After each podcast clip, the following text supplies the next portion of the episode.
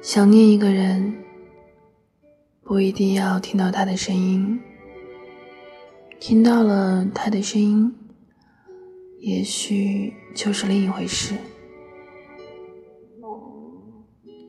想象中的一切，往往比现实稍微美好一点。